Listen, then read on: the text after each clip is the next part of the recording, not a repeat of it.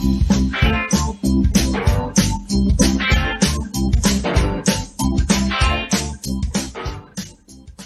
¿qué tal? ¿Cómo están? Muy buenos días. Ya estamos iniciando Omelet Político. Hoy es miércoles, el ombligo de la semana, y estamos 22, 22 de junio. Ya prácticamente se va este mes y llegamos a la mitad del año 2022. Desde la bellísima ciudad de Chetumal y desde los estudios de Canal 10 le damos la bienvenida y también la bienvenida a mi amigo Bruno Cárcamo en esta mañana. Bruno, buenos días. ¿Qué tal? Buenos días, Susikin Lakesh. Malufkin, eh, Jumpelora, Tzikvirti, Política Ti, Quintana Roo.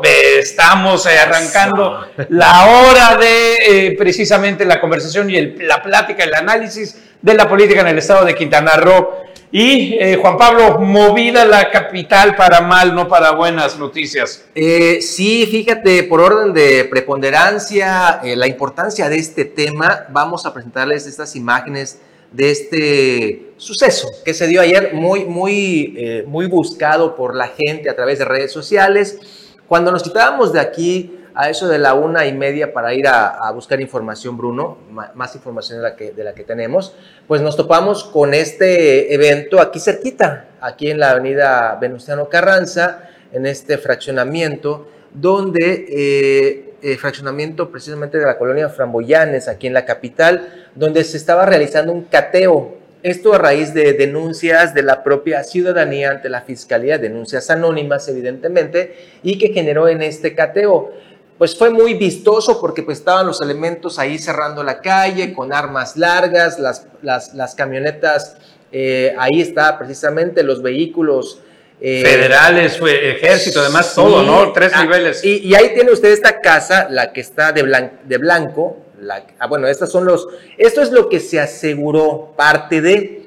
Son eh, discos duros, son USB, teléfonos también, algunos discos compactos. Resulta que esto que se traía en estos dispositivos es pornografía infantil. Además, se logró detener a, una, a dos personas, una de ellas eh, de, de, de, ahora sí que noruego, y también, sí, y también a dos pequeñitos. Se rescataron a dos, menores. Dos menores de edad. De hecho, ahí tenemos también hasta los tweets que emitió la Fiscalía de Justicia. Les voy a leer el balazo de, de la información para que usted vea lo, que sigue y si me puedes ayudar con las imágenes. Dice, dos supuestos responsables de trata de personas y pornografía infantil, entre ellos un noruego, fueron detenidos durante un cateo en la colonia Framboyanes, aquí en Chetumal. Mediante el operativo se rescataron a niños aparentemente utilizados para tales delitos. También se incautó dispositivos electrónicos, lo que tenemos en pantalla, cuyo contenido era pornografía infantil, así como también dinero que no ha sido cuantificado. De acuerdo a la información proporcionada por la propia Fiscalía de Justicia de Quintana Roo, con base en una orden de cateo autorizada por un juez de control después del mediodía de este martes, elementos de la Policía Ministerial de Investigación realizaron este cateo en el domicilio ubicado en las avenidas Venustiano Carranza entre Palermo y Privada Agustín Olachea. El operativo se postergó casi seis horas de hecho, estuvo cerrada totalmente esta avenida durante este tiempo. Como resultado, se aseguró a estas dos personas, una de ellas de origen noruego, como presuntos responsables de trata de personas y pornografía infantil. Asimismo, computadoras, discos duros, lo que veíamos, memorias USB, teléfonos celulares que almacenaban este tipo de material, la pornografía. Se aseguró además dinero, no se dio a conocer la, la cifra y no sé si ahí tenemos los tweets que, emitió la fiscalía donde se habla de el aseguramiento de estos pequeños. Eh, eh, rescate, rescate. parece que son dos, dos pequeñitos. Pero no el aseguramiento, sino el rescate. Ajá, eh, el, rescate de ellos que ya fueron trasladados evidentemente al sistema DIF para su resguardo y para su protección. Esto, estos, esto, pues habrá más información en las próximas horas. Esto fue lo que nos dieron a conocer el día de ayer. Delicadísimo este tema. Delicado, delicado, Y, de lo más ruin tener pornografía infantil, el abuso de menores y recordar mucho que esto es un delito federal. Está tipificado en un, como un delito federal y de los más castigados en el, en el país. sí, tremendo. condenado, eh, la condena, recuerde usted, es hasta 50 años en adelante. Ahí está, precisamente gracias a nuestra superproducción, los, los tweets, eh, lo que precisamente la Fiscalía de Justicia dio el día de ayer. No sé si hay otros, eh, creo que tenemos tres por allá, donde habla sobre el tema de este rescate de estos pequeños.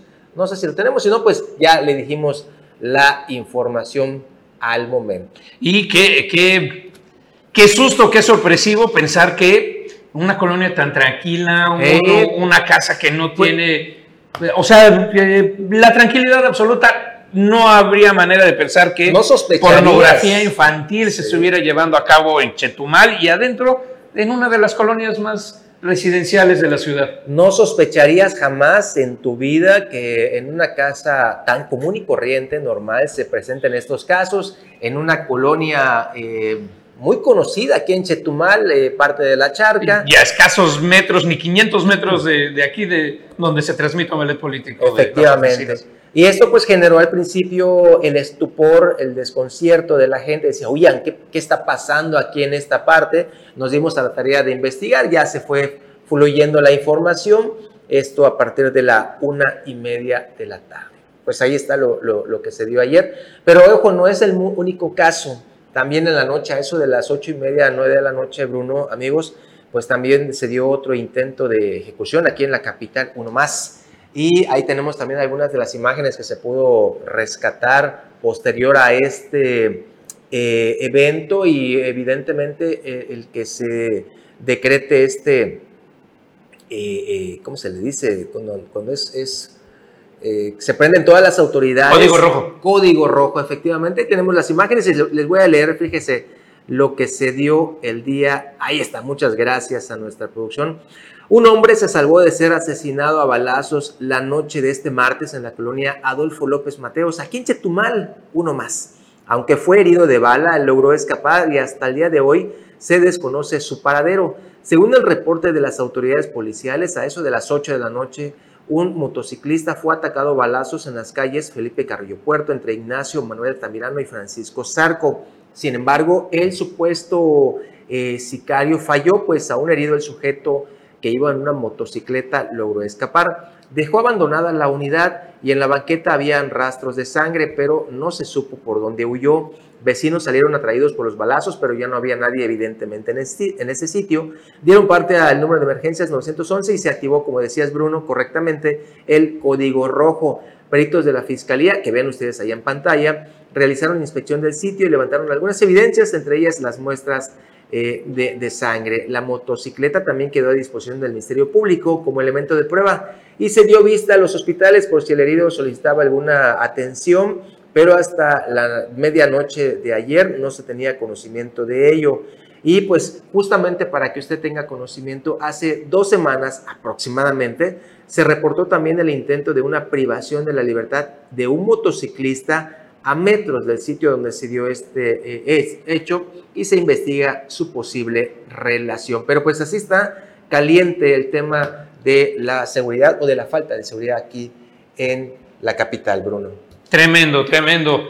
Durísimo, pues bueno. Y en otras noticias, este, un poco tampoco no muy agradables, pero no son nada más eh, eh, de Quintana Roo ni de México, sino es un tema global.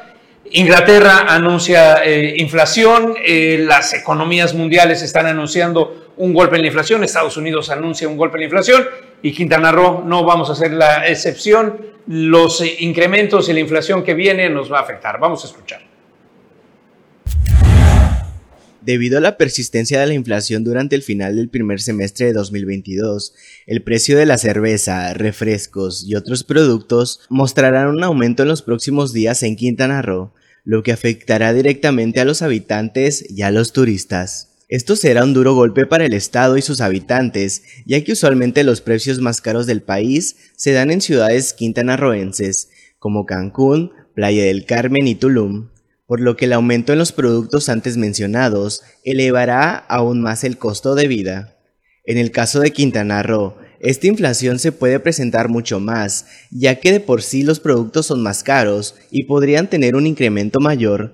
Esto afectará la economía de los habitantes, quienes todavía enfrentan los estragos de la pandemia, en un estado donde el turismo es el principal motor económico. Estos productos son los más consumidos por los turistas, por lo que también podría haber una baja en las compras de las personas que visitan el Caribe mexicano, lo que afecta directamente a la economía del estado. El experto reveló que aunque será en menor medida, los productos de la canasta básica también se verán afectados, lo que obligará a los quintanarroenses a comprar artículos de menor calidad para gastar menos. Para Notivisión, Jonathan Hoy.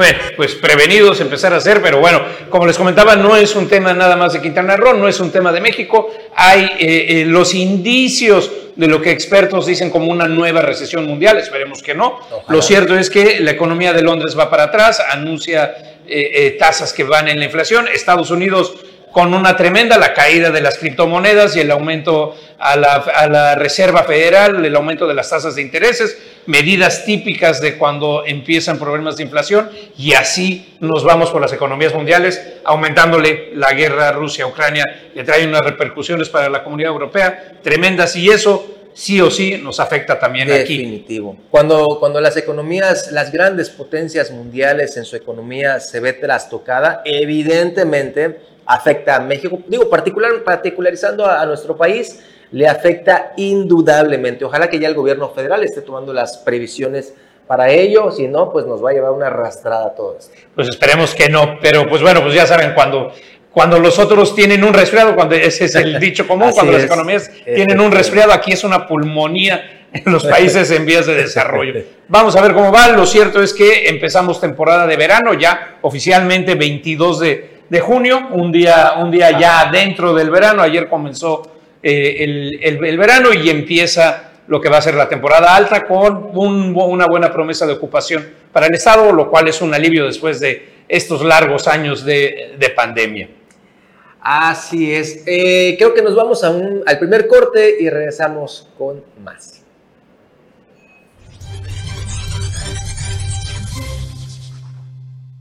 Ya, ya estamos de regreso, muchas gracias. Y saludo con mucho gusto y así integra la mesa de acrílico a mi amigo Anuar Moguel, el profe de la información. Anuar, buenos días. Muy buenos días, Juan Pablo Bruno. Buenos días a todo el público de Melet Político. Se, me hizo muy interesante la entrevista que hoy le hacías a Carlos Joaquín Anuar. Antes de que se fuera la luz.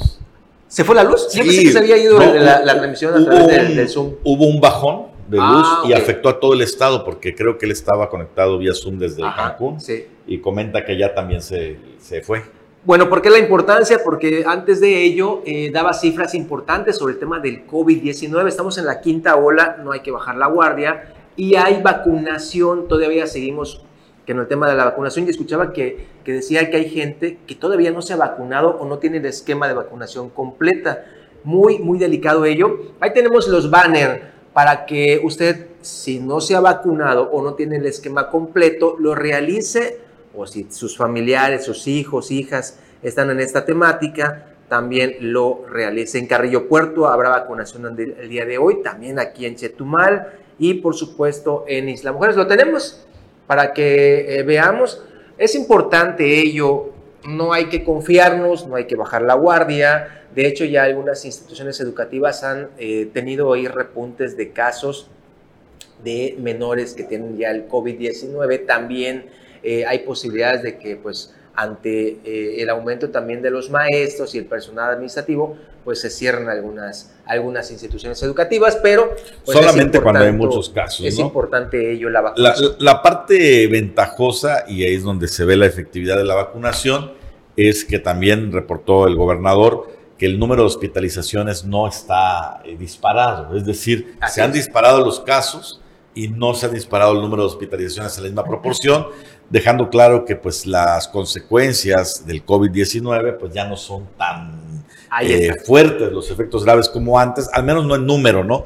Pero esto es definitivamente gracias a la vacunación, que desde el principio dijimos, la vacunación contra el COVID no evita contagios, no es como la, la varicela, ¿no? Que te vacunan y ya no te da varicela, no, evita los efectos graves de la enfermedad. Pues sí, ahí está eh, uno de ellos, es aquí en Chetumal, para los Solo en el hospital militar. Ajá, los adultos de 18 en adelante, la primera dosis de cancino, la dosis de refuerzo y la segunda dosis también para eh, los adultos mayores de 60 años. Esto, bien lo menciona Anuar, es en el punto de vacunación en el hospital militar del 20 al 24 de junio. Así que hay chances. Ese es otro banner, el que tenemos allá en Isla Mujeres, donde por cierto hoy estará también Mara Lezama en esta gira de agradecimiento en Isla Mujeres, no solamente a colación lo ponemos, ahí está, de 12 a 14 años, acuda, es importante ponerse las vacunas contra el COVID-19, 20-21 de junio. Eh, ah, bueno, eso fue creo que el día de ayer. Y aquí está la otra de Felipe Carrillo Puerto. Este sí ya va a estar hasta eh, el día de hoy. 22 de junio es de 14 años en adelante. Es importante, reiteramos, no es que seamos chocantes con el tema de decir lo mismo, pero es importante acudir a vacunarnos, tener nuestros esquemas de vacunación completos y llevar a nuestros niños, niñas, para que realicen esta jornada. Les decíamos que el día de hoy estará Mara Lezama en Isla Mujeres, en este bello municipio, en esta gira de agradecimiento. Y tenemos también este, este banner, este anuncio, eh, para aquellos que quieran ir, ir, ahí a verla, a solicitarle algún, alguna cuestión, en fin, no sé. Será el día de hoy a partir de las cuatro y media de la tarde en el Parque Las Gaviotas, esto en las calles Otompe Blanco, en la colonia Salinas, por calle Campo Deportivo. Eh, ahí está la gira de agradecimiento en Isla Mujeres. ¿Ya estuvo en Puerto Morelos? No. En Lázaro Cárdenas. Sí, estuvo en Lázaro Cárdenas, estuvo en Playa del Carmen, en Tulum, en Cozumel, y Cozumel, donde arrancó justamente. ¿Lo tenemos? Vamos a verlo. Ah, tenemos nota de ello. Ah, pues vamos a verla entonces. La gobernadora electa Mara Lezama reafirmó que trabajará de frente a las y los ciudadanos, porque gracias a ellos la cuarta transformación llegó a Quintana Roo. En el domo del parque principal de Cantunilquín, quinto punto de su gira de agradecimiento, Mara Lezama aseguró que apoyará el crecimiento ordenado de Lázaro Cárdenas para que mantenga su dinamismo, garantizando mejores servicios, más infraestructura y atender las necesidades especiales de su zona insular. La gobernadora electa afirmó que al igual que el presidente de la República, Andrés Manuel López Obrador, no le fallará a los quintanarruenses e incluso a los que no la favorecieron con su voto. Trabajaremos unidos y con diálogo, recorriendo las plazas públicas a ras de piso, escuchando a las y los ciudadanos y a los diversos sectores para que llegue la prosperidad compartida. Por primera vez en la historia, el Plan Estatal de Desarrollo se construirá con la participación de todas y todos ustedes para que decidan en qué proyecto se invertirá el dinero, afirmó Mara Lezama. Al evento asistieron los diputados electos Humberto Aldana, Julián Ricalde y Maribel Villegas, así como el presidente municipal de Lázaro Cárdenas, Emir Bellostum. Para Notivisión, Leonardo Hernández. Pues ahí está la gira de agradecimiento. La próxima semana estará aquí en Tompe Blanco. ¿Cuándo? No, no hay eh, fecha. Todavía no tengo, o sea, comentan que el, creo, creo que entre lunes y martes Ah, estarán por acá. Y bueno, estar usando el cubrebocas, Ahí está, es decir, para estar presentes ahí. Este es Ahí para está hoy. Isla Mujeres. Hoy, hoy precisamente a las cuatro y media de la tarde. Que si es indicativo las reuniones que estamos viendo, pues va a cruzar de, de lado a lado Isla Mujeres con ese, ese poder de convocatoria y ese recibimiento que le están haciendo a la gobernadora electa. Así es. Bueno, pues vámonos hasta el municipio de Solidaridad, donde tenemos información de nuestros reporteros sobre el tema de los derechos de los migrantes. A ver qué nos tienen preparado.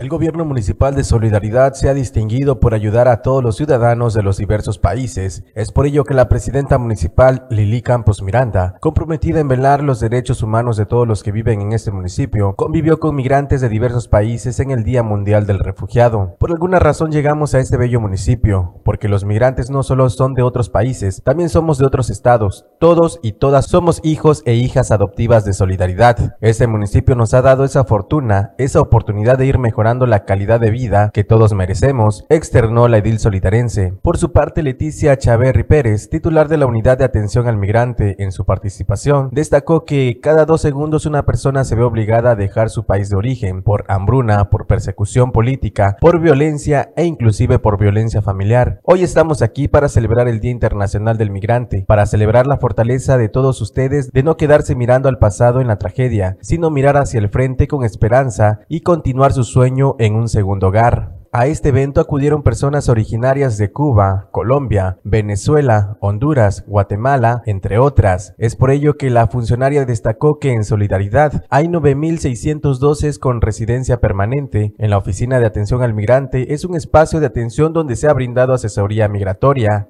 Para Notivisión, Leonardo Hernández. Bueno, y recordar que México somos de los principales productores de migrantes, si se le puede decir, somos de los que de los países que más generan es migración. es una curiosidad México porque efectivamente es un país generador de migrantes, pero también es un país receptor de migrantes. Muchísimos ahora. Entonces, se van muchos, recibimos muchos, Es- ahorita más que nunca. Re- eh, bueno, eh, se van, eh, somos como filtro, dejamos que los mexicanos vayan para allá y todos los demás los estamos frenando como coladero de café y precisamente a raíz de eso eh, salió ya la segunda y se está encaminando la tercera caravana de migrantes desde eh, Nuevo León, desde Monterrey. Ya están allá, son miles y miles de eh, migrantes centroamericanos sobre todo, algunos sudamericanos, venezolanos, el mayor grupo, que están tratando de llegar a Estados Unidos, mientras que del otro lado, esto es en el Golfo, mientras que del lado del Pacífico, en Tijuana, está todavía el tema de eh, eh, cientos, casi miles de refugiados ucranianos eh, en espera de regularización. Eso sí los tienen aceptados Estados Unidos, eso sí están eh, eh, listos para su aceptación, pero tienen que esperar el proceso. Mientras tanto, pues somos nosotros los que les tenemos que dar asilo temporal y, ver por ellos, ¿no? Oye, Bruno, eh, lo que decía hace un ratito Anuar de que se fue la luz o la energía eléctrica en todo Quintana Roo, nos está llegando la información calientita desde la CFE a través de su unidad de comunicación social. Dice, buenos días para todos y todas. Les informamos sobre la suspensión que tuvo lugar hace unos momentos. Quedo pendiente de sus comentarios, gracias por su paciencia. Con horario de las 8.32, CFE identificó la suspensión del servicio eléctrico a causa de la salida de líneas de transmisión en 400 KB que afectó el suministro de energía eléctrica a usuarios del estado de Yucatán, Quintana Roo y Campeche. De inmediato, el personal técnico se enfocó en identificar las causas que lo generaron para el pronto restablecimiento. El servicio se va restableciendo de manera paulatina y CFE averigua las causas para informar de manera oportuna. Es decir, hay algunas zonas en estos tres estados que todavía no tienen energía eléctrica. Algunas colonias de Cancún están reportando de otros lados, así que eh, eso fue pues a, a nivel regional Sí. entonces, ¿no? Bueno, la empresa de clase mundial con algunos problemitas. Vamos a un corte, regresamos.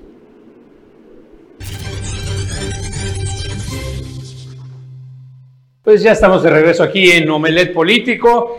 Y bueno, eh, Anuar, ¿qué hay con el Tribunal Electoral, las elecciones que empezamos ahora sí? Que casi, casi que la primera ronda de las elecciones, Uf. propiamente las resoluciones legales. Primero van a tener que resolver sus problemas internos y esto es porque, bueno, el magistrado, que anteriormente fue el presidente, Víctor Vivas Vivas, es el más eh, antiguo de los magistrados actuales. De hecho, este es su último año el- por que termina su periodo.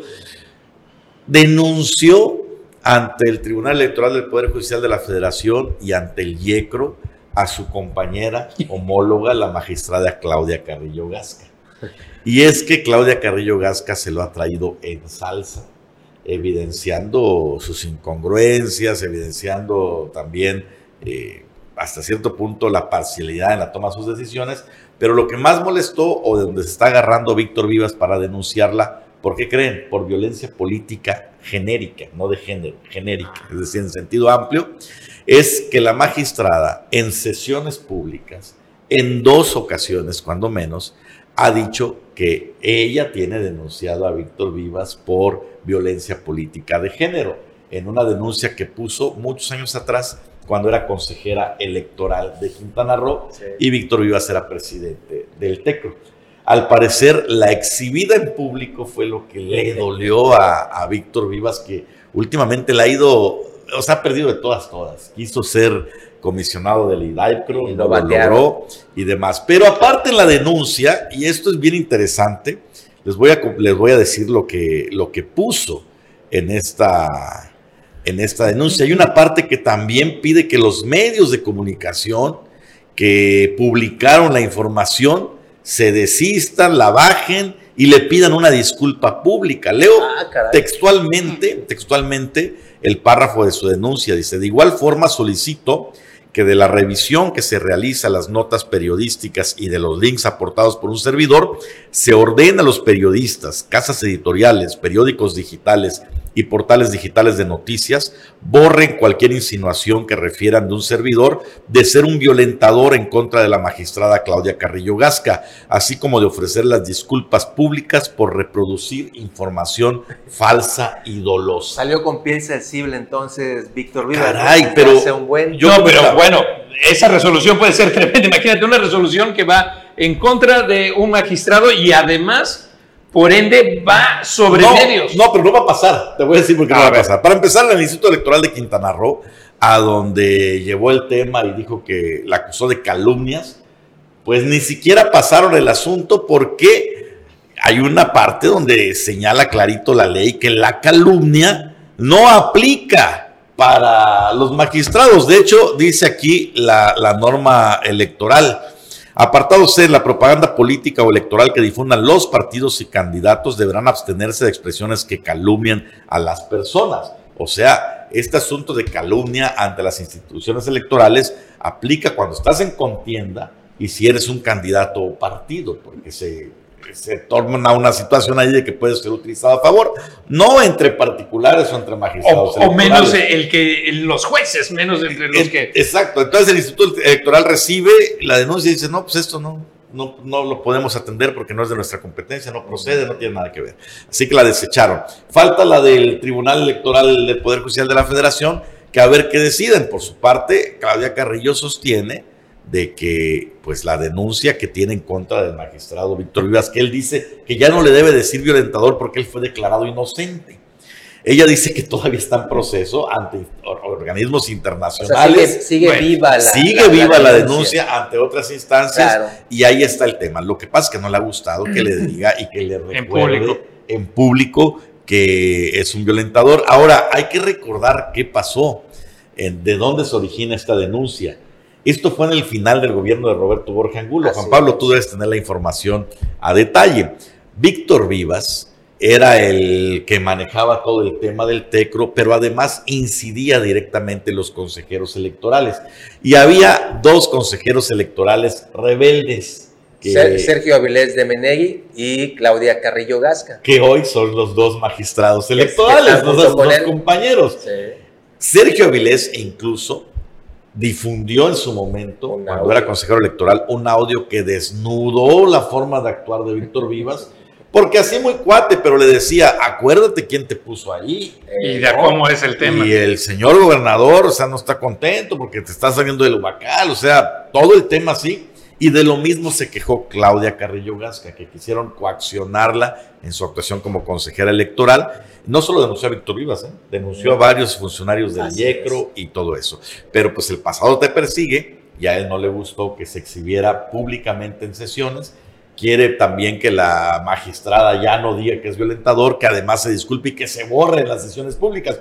Pero bueno, en este asunto, más allá de quien tenga la razón, eh, porque eso lo tendrán que determinar las autoridades como tal, hay que dejarlo claro, los medios solo reportamos lo que sucede. Lo que se dice de lo que se dice. Y si la magistrada Claudia Carrillo da una, da una declaración en una sesión pública que además está en el sitio oficial del Tribunal Electoral de Quintana Roo. Es, nota. No puede ser calumnia, no puede ser daño a terceros, no, no califica como tal, porque estamos reproduciendo la voz de terceros. Y además, y, aunque estuvieras editorializando, realmente pues te protege la ley de libertad, o sea, la libertad de expresión, tú puedes expresar. Entonces, si no quieres, si tienes piel, sensible, pues no te metas en estos, en estos eh, deberes, ¿no? Pues vete a tu casa ahí a descansar y y a gozar de tus ¿Será que es desesperación de Víctor Vivas? Evidentemente, pero, pero Anuar, desesperación, pues no sé por qué, ya estuvo mamando de la obra gubernamental durante nueve años. Pero él quería hueso, quería mantener. Quería estar como comisionado, ya que se abrió una vacante allá en el IDAIP.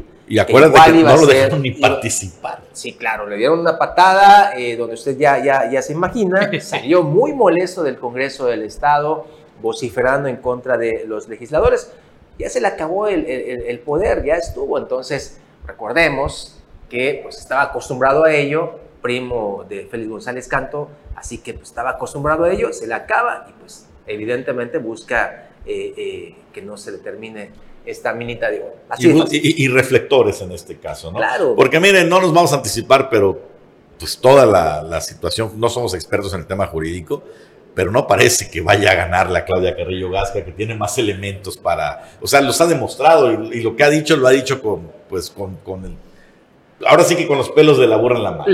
Claudia Carrillo Gasca, la, magistrada, le ha machacado muchísimo a estos temas de la violencia política en razón de, género, evidentemente porque ella sufrió de ello. De hecho, se fue hasta la Corte Interamericana y demás. Que es donde dice que está le vivo ha machacado, Por eso es que eh, eh, argumenta con sustento estos casos que ha llevado contra Víctor Vivas. Igual, ¿no? Víctor Vivas se ha quedado estancado, se ha quedado eh, en el pantano de pues, de su vida y pues lo vemos y por eso es que te digo que, que no creo que, que le gane a Claudia Carrillo en este tema. Pues Ahora, la, ironía casi sube a, grado de sátira, en el cual los jueces son los que están, como dices, en el, en el pleito ellos mismos. Y, hoy, me preguntaba, ya el tema escaló, ya salió a los medios, ya todo el mundo nos enteramos de los, ahora sí que de los, lo que está sucediendo del, del Treco, de Tecro del el TECRO, el Tribunal Electoral de Quintana Roo, y el presidente Sergio Vilés de Menegui creo que está comiendo palomitas, ¿no?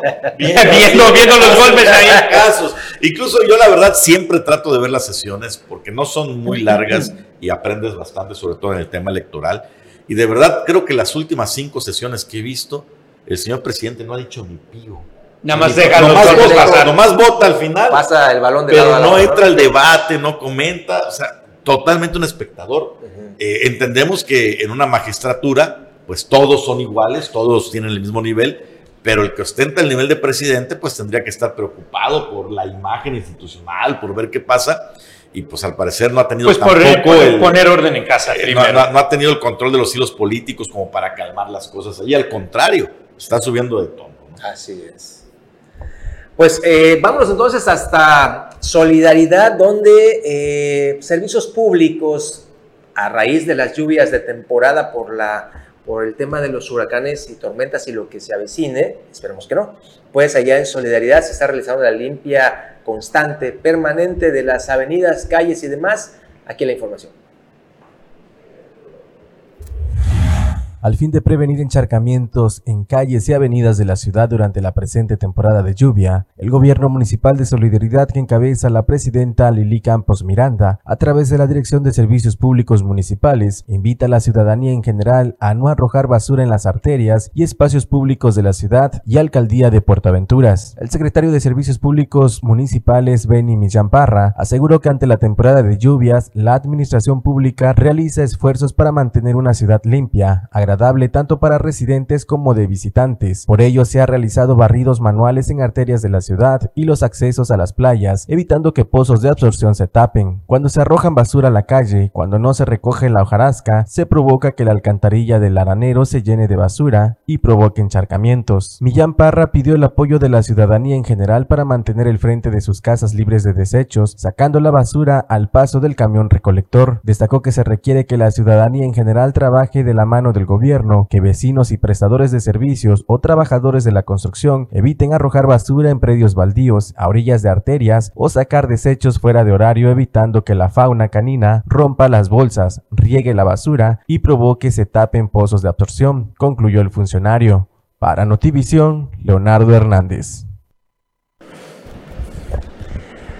Pues ahí está. ¿Qué hacemos, eh, producción? Nos vamos a la información de Tulum para cerrar el bloque. Vamos a ver el tema del Día del Apicultor, información importante desde el municipio de Tulum.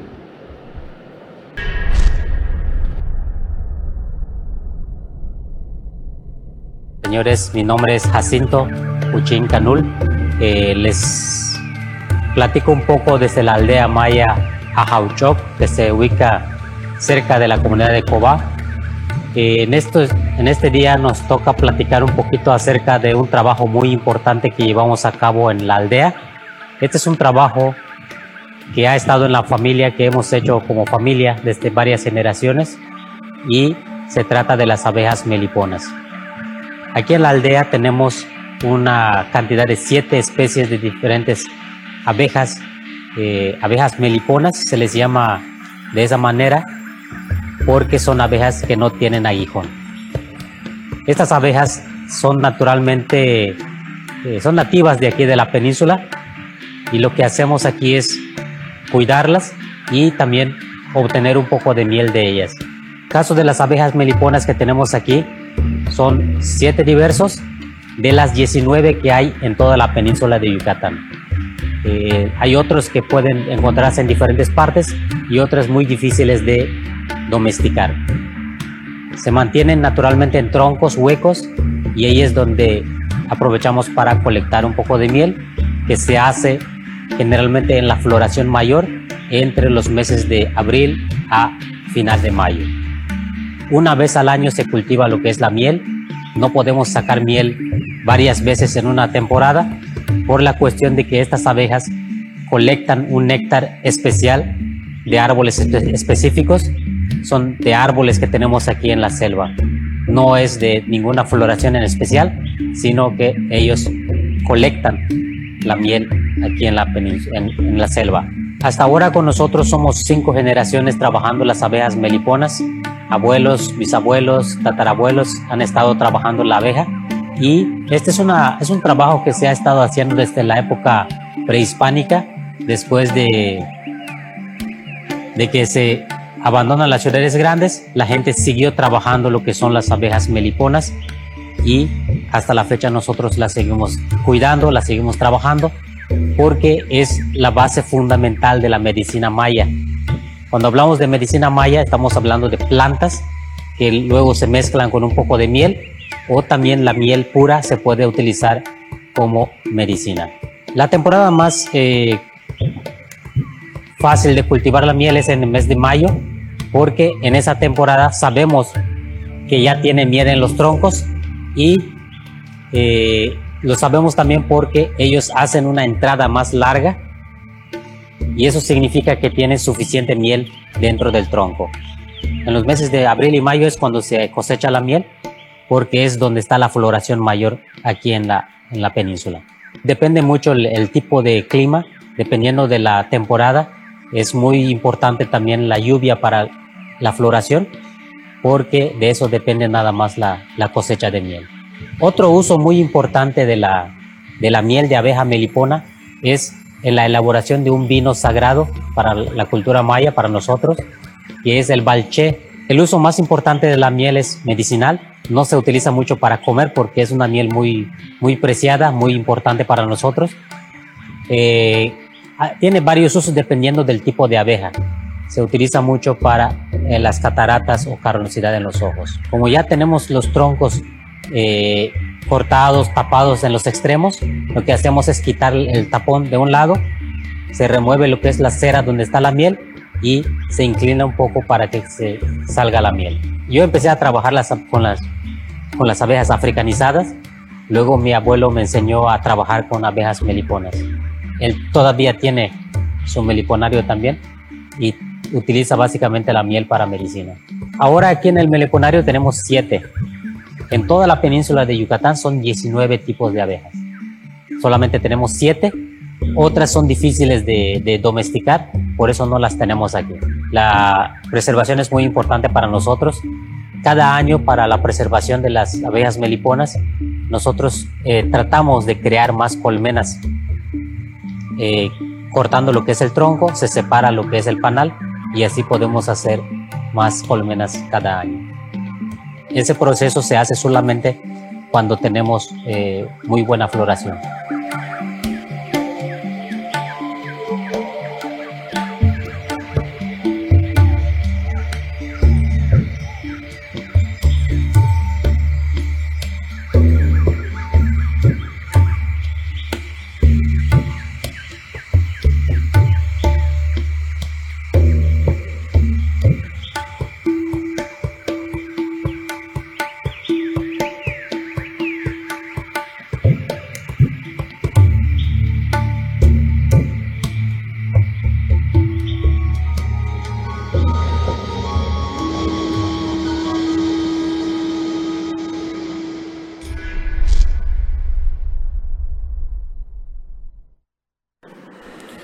Nos vamos a un breve corte. Interesantísimo el proceso de cómo se genera esta miel, con, la abeja melipona, que es otro, otro tema. Y mire, pues esto es ancestral, viene desde la época prehispánica. Ahí en Tulum todavía se hace como se hacía en, en la cultura maya como tal. Vámonos a un corte, regresamos.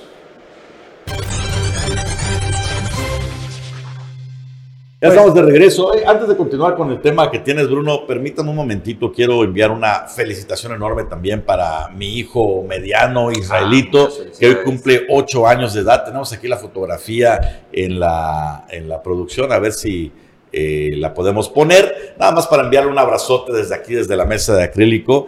Él está ahorita en la escuela, preparándose para festejar ahí con sus compañeros Muy su, bien. su octavo cumpleaños. Y bueno, pues qué, qué desearle nada más que muchas bendiciones, que crezca siempre feliz, siempre contento y que haga siempre las cosas bien. Un abrazote para mi bebé mediano. Y bueno, felicidades, hijo, cuando lo veas al regreso de tu Al ratito la repetición. Hay que sepa. Muchas felicidades y la comida al rato, ¿no, Anuar? ¿Cómo no? El sábado. No, no, o sea, Todavía la digo, debo. no, Ah, digo, la la familia, ¿no? Al ratito la, la- Ah, para, eso para sí. el cumpleaños para, el- para el niño.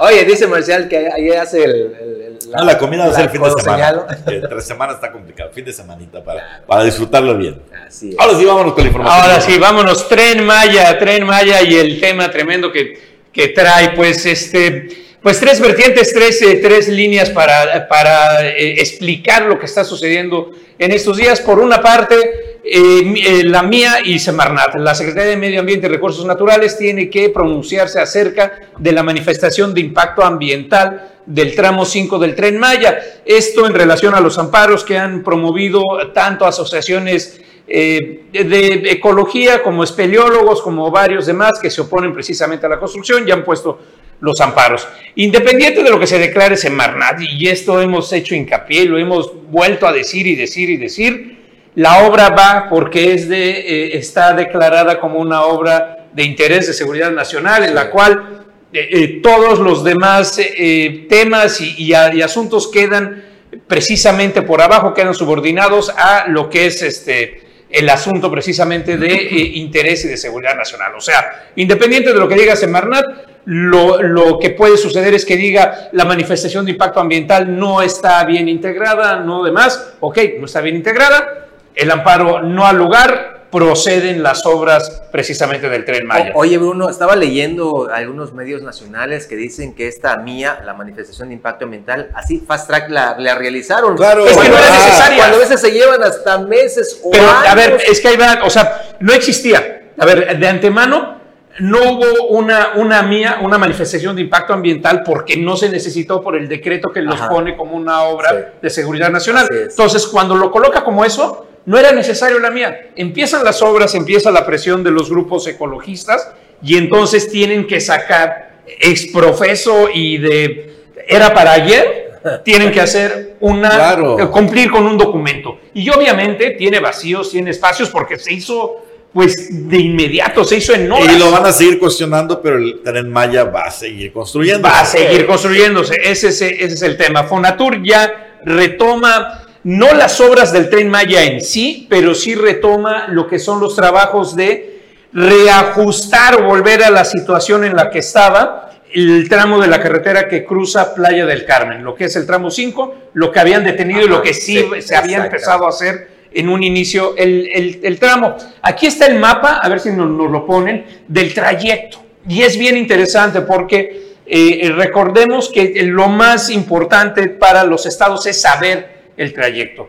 Eh, y se, aparece, se parece mucho este tramo final en el que, este trazo final en el que estamos, se parece mucho al tramo inicial. Este era el tramo inicial eh, cuando era uno de los 40 proyectos prioritarios de la administración. Recordemos ahí por 2018, 19, cuando se dan a conocer. Después se eliminó lo que era precisamente de Chetumal hacia Calakmul, el tramo sur, a ver si lo puede alejar de la producción. Este tramo ya no se iba a construir, iba a ser nada más de Palenque e iba a acabar en Chetumal. Ahora se retoma y sí va a ser el lazo completo. Y aquí viene lo interesante para nosotros, las estaciones y los puntos en donde va a, terminar es precisamente en Quintana Roo. En Quintana Roo va a pasar del aeropuerto de Cancún, eh, estas son estaciones que son eh, eh, centros importantes del aeropuerto de Cancún a Puerto Morelos, a Playa del Carmen, a Tulum, al nuevo aeropuerto internacional de Tulum, que va a estar, que ya sabemos que está ahí en la frontera entre Carrillo y el municipio de Tulum, pasa por la, por la cabecera municipal de Felipe Carrillo Puerto, Bacalar, y baja a Chetumal. Ahora sí, va a llegar al aeropuerto de Chetumal, lo cual es muy buena noticia. Entra al aeropuerto de Chetumal y de ahí retoma hacia Escárcega, pasando por Espujil y Calakmul. Pues se escucha bien, nada más que va a ser como subirte a un, a un, a un Mayab, ¿no? O sea, va a ir parando cada rato. No, bueno, esos son eso. Y los paraderos son muchos más. O sea, ¿eh? el viaje de seis horas se va a convertir en ocho. Ah, Bueno, no, eh, es consideremos que es de alta velocidad, anual. Ah, Pero, por Eh, ejemplo, a ver, no, no es de alta velocidad, ¿no? eh, bueno, no es tren bala, No es tren bala. pero es de alta velocidad. No va a 60 kilómetros, va a 120. Vas como en coche. El señor 120, está acostumbrado 130. a ello, por eso es que se quería ir a Japón. Nosotros queremos disfrutar. Pero, por ejemplo, ahí. Limones, que soy ejidatario de allá de Limones, ya vamos a tener una parada. Ese es un parador ¿Qué- turístico, va a estar en ¿Qué hace Limones. una parada de limones, por Dios? Bueno, se va a conectar hacia ya, pues se acaba de hacer una también, Ah, ¿no? sí. Se va, se va a conectar Ah, bueno. hacia, hacia allá. Nuevo Becán también tiene. Y a ver, eso es Bueno, por la primero parte. que se haga la, la- mira, según todos los estudios económicos, y ojalá que este proyecto de verdad de toda la economía, pero según todos los estudios que se realizaron, solo había una ruta redituable. La Y es Cancún, Cancún, Tulum. Tulum. Ah. Y ahora, te- espérate, porque todavía esa ruta, ahí viene la tercera parte del anuncio. Eh, el INA está avisando que de ser necesario va a hacer ajustes en la ruta del tramo 5 derivado de eh, vestigios arqueológicos en cenotes. Y es que lo que ya han visto, hay más de 23 mil estructuras que ha encontrado el INA en los tramos entre eh, Campeche, entre lo que es el tramo norte que pasa por Yucatán, parte de Campeche hacia acá. Déjame decirte algo sobre ello, Bruno, y es con gente que he platicado de Campeche, que está trabajando en la obra del Tren Maya, que se han encontrado cenotes, grutas y demás, y algunos vestigios arqueológicos. La instrucción es, pasen, nada de teléfonos celulares a los, a los operadores de las maquinarias que van por delante, pasen, limpien, me- metan piedras y demás, porque la obra tiene que ir. Y nada de que van y se, se van a driblear o circular, nada. Es va porque va y tienen que hacerlo de esta manera. Pues mira, ahí Bueno, va, ahí no, va. No, creo que en todos los casos, No. hay cenotes y grutas muy le van a meter, masivos. le van a meter 4 mil millones de pesos a 21 zonas arqueológicas, principalmente Pero en grande. Campeche y Yucatán, sobre todo la, ver, la que- ruta de Que Sayula. hablan Ixcabal, hombre. A mí que no me hablan de, de grandes inversiones. Que hablan Ixcabal, que hay, nomás hay un arqueólogo. No, lamentablemente, para Quintana Roo, pues ya sabes, Tulum, Cobá, Muyil, El Meco son las que van a tener dinero, las grandes. Las otras, Pues todavía Ixcabal es la más grande. mucho más. Chacchoven y Xcabal son ticales, es, es, es comparado ya. Vámonos. Listo. Muchas gracias, Bruno, Anuar, y por supuesto, usted que ha estado con nosotros. Nos vemos mañana. Hasta mañana.